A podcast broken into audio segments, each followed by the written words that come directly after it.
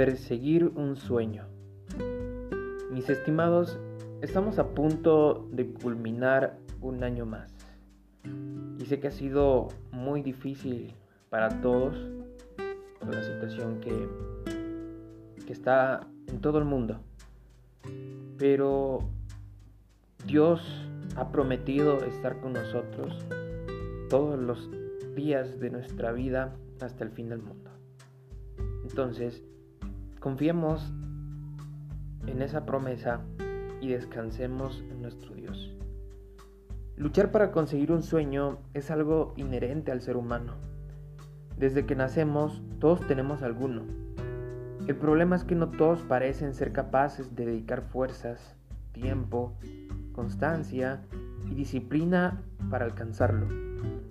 Los sueños no se cumplen por arte de magia, tenemos que luchar por ellos. Esa es una de las diferencias radicales entre quienes llegan a algún lugar y los que simplemente se quedan en el camino como espectadores. Ese es uno de nuestros problemas.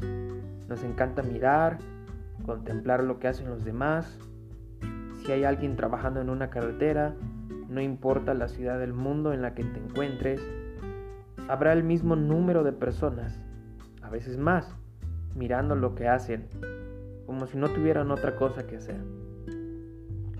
Lo curioso del caso es que nuestro corazón no está diseñado para ser espectador.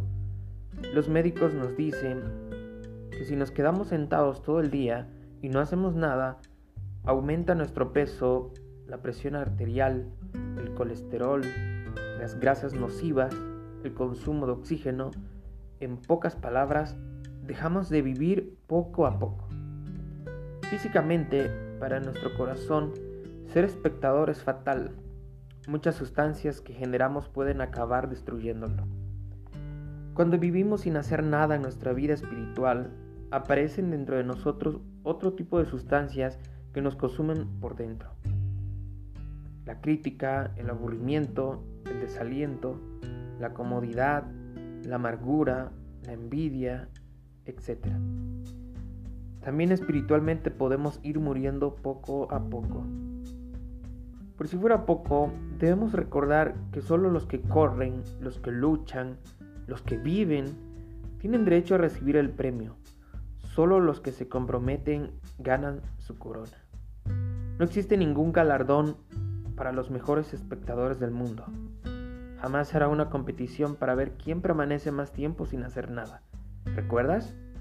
Bienaventurado el hombre que persevera bajo la prueba, porque una vez que ha sido aprobado, recibirá la corona de la vida que el Señor ha prometido a los que le aman. Santiago 1.12. No le des más vueltas. El espectador jamás podrá jugar, correr, luchar ni vivir como el que lo está haciendo. El que se compromete con el trabajo de Dios puede que a veces tenga problemas o se lesione, pero está disfrutando con lo que hace. El que solo es un espectador morirá sin ver cumplidos ninguno de sus sueños. En la vida cristiana, mirar no cuenta para nada. No se trata solo de que no tengas ningún premio, es que ni siquiera estás participando. Algunas personas viven, muchos se conforman solo con sobrevivir. Oración. Santo Espíritu, lléname de ti para que pueda comprender siempre el valor que tiene mi vida y así glorifique al Señor Jesús en todo lo que hago. Lecturas de la semana. Job 21 y 22.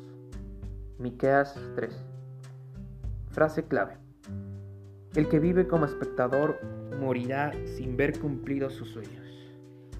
Fragmento devocionales nuestro pan diario sin límites por Jaime Fernando Garrido.